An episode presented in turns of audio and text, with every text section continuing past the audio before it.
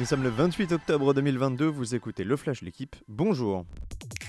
Départ de Bilbao le 1er juillet, arrivé à Paris sur les Champs-Élysées trois semaines plus tard. Le tracé du Tour de France 2023 a été dévoilé hier.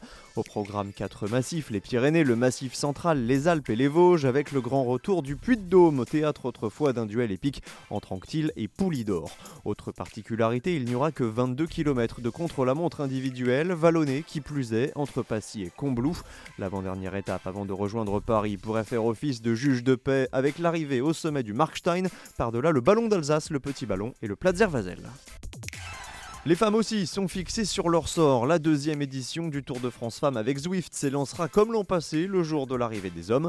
Mais petite nouveauté, ce ne sera pas de Paris, mais de Clermont-Ferrand, direction le sud-ouest, avec des escales à Rodez, Albi ou Blagnac. Le dernier week-end sera encore décisif avec la montée d'Aspin, suivie d'une arrivée au sommet du Tourmalet le samedi. Le lendemain, un chrono individuel de 22 km dans les rues de Pau.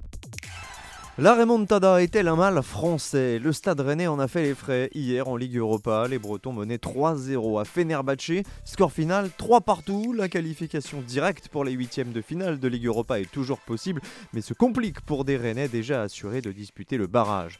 Pour le reste, belle soirée pour les clubs français. Nantes a gagné en C3 et Nice en C4. Seul Monaco sort déçu avec un nul un partout concédé à Ferencvaros. En Euroleague, en revanche, Monaco déroule. Nouvel exploit hier sur le parquet de l'Olympiakos. Victoire 81 à 76 face à des Grecs jusqu'ici invaincus. Conséquence au classement, Monaco est quatrième à égalité de points avec son adversaire du soir et le Maccabi Tel Aviv. Le bilan des Monégasques est remarquable. 4 succès pour seulement une défaite. Merci d'avoir écouté le Flash l'équipe. Bonne journée.